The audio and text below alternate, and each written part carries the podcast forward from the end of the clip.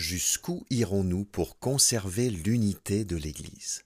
Quels efforts, quels sacrifices même sommes-nous prêts à faire pour que notre Église locale vive l'unité? Cette unité qui est à l'honneur de Dieu, qui nous rend heureux et qui contribue à notre témoignage collectif dans la société. En Éphésiens 4, 1 à 6, Paul encourage les chrétiens à tout faire pour conserver l'unité qui existe parmi eux. Dans la première moitié de la lettre aux Éphésiens, les chapitres 1 à 3, Paul a dépeint l'Église dans le monde céleste. Pourquoi? Parce que Dieu a un plan immense qu'il a fixé d'avance et qui a pour objectif ultime la réconciliation de toutes choses en Christ, l'harmonie retrouvée, l'unité parfaite du monde créé, de tout ce qui est au ciel et de tout ce qui est sur la terre, selon Éphésiens 1, 10. Et l'Église, qui est déjà spirituellement réunie dans le monde céleste par son union avec Jésus-Christ, est en quelque sorte la première étape de cette réconciliation d'ampleur cosmique. L'Église, c'est la maquette, c'est le modèle que Dieu présente aux hommes et aux anges pour donner une bonne idée, un aperçu de la réconciliation finale vers laquelle l'histoire progresse. On arrive maintenant à la seconde grande partie de la lettre, les chapitres 4 à 6, qui est beaucoup plus pratique. C'est normal, l'Église, qui est certes réunie dans le monde céleste, spirituellement parlant, existe néanmoins sur terre. Elle a peut-être le cœur au ciel, là où se trouve Christ, mais en même temps, elle a les pieds bien sur terre, où elle doit faire face à un certain nombre de difficultés et où elle doit relever les défis de son temps à chaque génération. Ces deux grandes parties de la lettre aux Éphésiens sont étroitement liées. Paul ne passe pas du coq à l'âne, non, il passe simplement de l'Église céleste à l'Église terrestre, qui est l'Église locale les encouragements terre à terre de la partie pratique ne sont rien d'autre que les conséquences logiques de l'œuvre de Dieu en Christ qui a été magistralement décrite dans les trois premiers chapitres. Parce que l'Église est une nouvelle humanité qui a expérimenté la réconciliation, avec Dieu, mais aussi entre communautés humaines, il est normal qu'elle vive en cohérence avec cette réconciliation. Quand on mesure la force considérable des trois premiers chapitres, on ne s'étonne pas du premier sujet pratique que Paul choisit d'aborder, l'unité, la diversité et la maturité dans l'Église en Éphésiens 4, 1 à 16, avec comme tout premier mot d'ordre l'appel à conserver l'unité de l'Église dans les versets 1 à 6. Commençons la lecture de notre texte au premier verset. Moi qui suis prisonnier à cause du Seigneur, je vous demande donc instamment, pourquoi Paul rappelle-t-il qu'il est prisonnier Pour dire c'est vrai, je m'apprête à vous transmettre des exigences divines et je veux mettre la barre très haut. Mais souvenez-vous, je ne le fais pas depuis une tour d'ivoire de théologien. Je ne suis même pas libre de mes mouvements. Moi-même, je paie un prix fort pour le Seigneur. Vous aussi, mettez vos intérêts personnels de côté. Je vous demande donc instamment, à la lumière de ce que Dieu a fait pour vous, j'ai quelque chose à vous demander. Suite du verset 1, je vous demande de vous conduire d'une manière digne de l'appel qui vous a été adressé. Littéralement en grec, c'est le verbe marcher qui est employé. C'est une belle image de la vie chrétienne, une marche qui fait référence à la conduite des chrétiens. Cette conduite doit être digne de l'appel qui nous a été adressé, c'est-à-dire de l'appel au salut qu'a reçu chaque chrétien. L'appel au salut comporte donc des privilèges, on les a parcourus dans les trois premiers chapitres, et des responsabilités que Paul s'apprête à énumérer dans les chapitres 4 à 6. L'encouragement général du premier verset doit se concrétiser, selon le verset 2, par quatre attitudes précises. Verset 2, Soyez toujours humbles, empreints de douceur et patients, supportez-vous les uns les autres avec amour.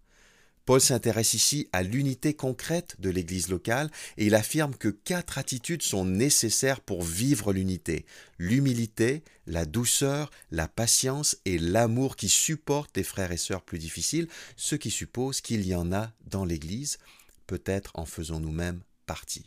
En tout cas, si on considère que telle ou telle personne s'est rendue coupable de ceci ou cela, la consigne est claire, supportez-vous les uns les autres avec amour. C'est tout le contraire de l'amertume et de la vengeance personnelle qui représente un danger constant pour chacun d'entre nous.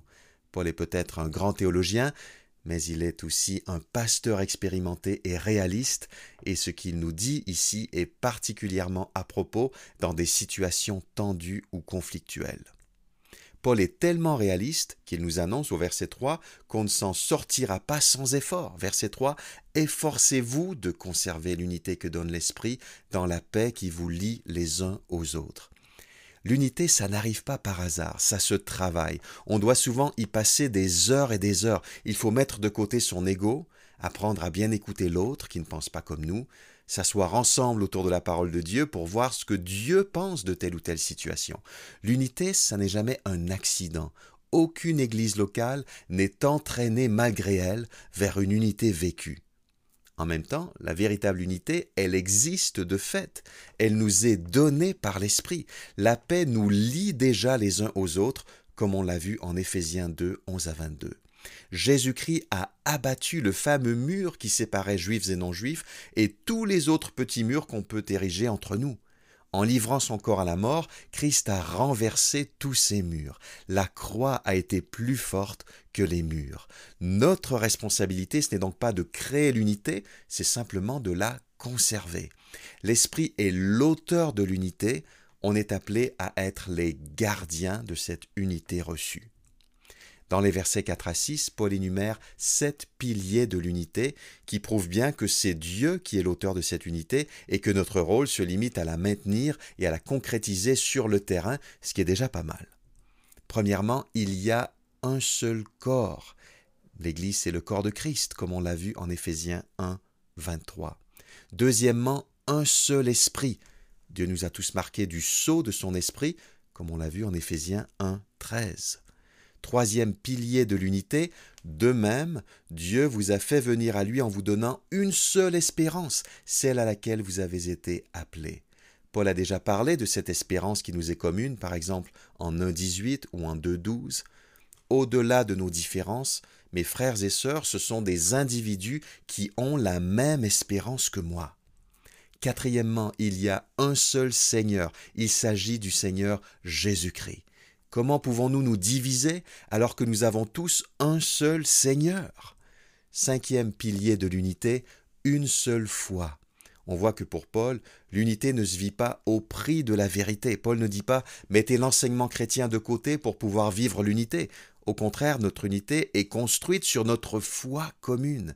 Il ne s'agit pas d'être d'accord sur tous les sujets ou de comprendre l'écriture exactement de la même façon sur des points secondaires, mais sur l'essentiel, on est d'accord. Sixièmement, un seul baptême, celui qui symbolise l'union avec Jésus-Christ dans sa mort et sa résurrection. Et enfin, un septième pilier de l'unité au verset 6, un seul Dieu est Père de tous, qui règne sur tous, qui agit par tous et qui est en tous. Quand notre unité est menacée, c'est souvent parce qu'on a envie de régner dans un domaine de la vie de l'Église, ou en tout cas, on a envie que notre position ou que notre avis est le dessus.